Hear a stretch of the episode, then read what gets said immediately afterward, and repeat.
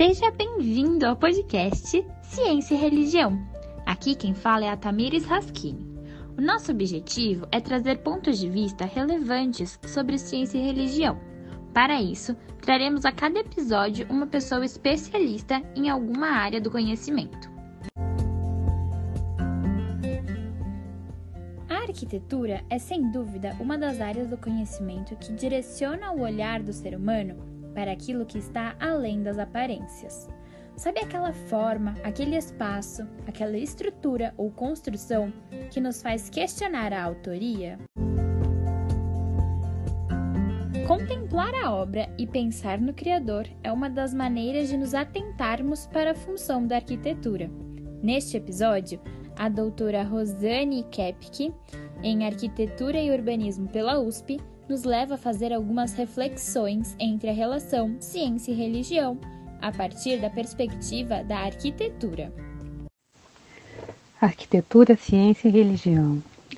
De acordo com o Conselho de Arquitetura e Urbanismo, arquiteto é o profissional que projeta e idealiza os espaços para os mais diversos usos humanos.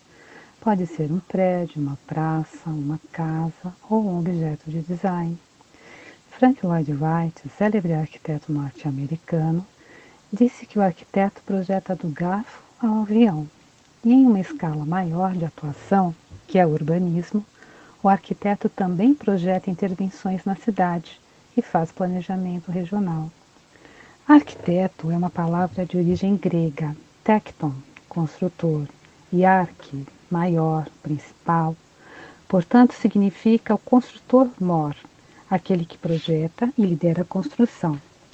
É uma área de formação classificada como ciências sociais aplicadas, mas em muitos países, como no passado também foi no Brasil, faz parte das engenharias. Engenharia, que etimologicamente vem da palavra engenho, máquina. De fato, a arquitetura e engenharia tiveram nascedouro comum e ao longo do tempo foram se especializando. Mas não a arquitetura, cuja principal característica do egresso é ter sólida formação profissional generalista, segundo as diretrizes curriculares nacionais do MEC.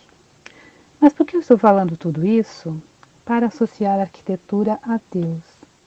Disse que Deus é arquiteto.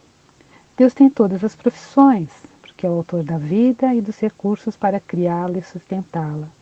Mas dentro da epistemologia, do grego episteme, conhecimento, logos, estudo, ou seja, estudo do conhecimento, a arquitetura ou construção maior, como já comentei, seria como um grande tronco de onde saem todos os ramos de conhecimento dos objetos enquanto forma e espaço.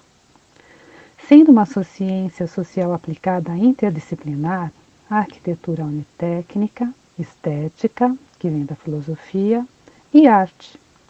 Se pensarmos que abrange o paisagismo, Podemos dizer, inclusive, que a arquitetura faz excursões nas ciências biológicas. Vemos todas estas habilidades em Gênesis, quando Deus molda as formas e os espaços de tudo, inclusive do espaço sideral, o universo.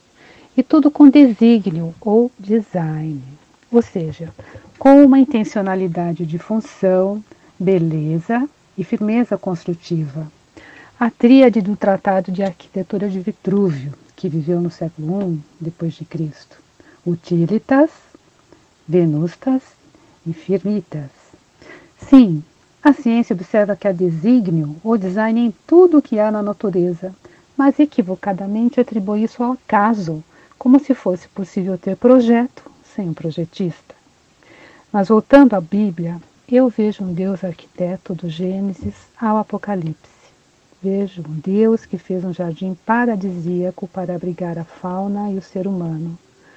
Um Deus que depois projetou uma complexa arca para salvar uma família fiel do dilúvio. Um Deus que projetou um santuário móvel para habitar com o povo de Israel no Egito. Um Deus que projetou um templo majestoso para Salomão construir. E, por fim, um Deus que promete uma cidade com mansões, portas com pedras preciosas, ruas de ouro, mar de cristal e um novo jardim que terá novamente a árvore da vida e vida eterna junto com a Divina Trindade. Ah, como eu quero conhecer essa arquitetura! E pensar que o ticket de entrada é só aceitar a graça de Cristo e seu poder para transformar o meu caráter. É pura dádiva.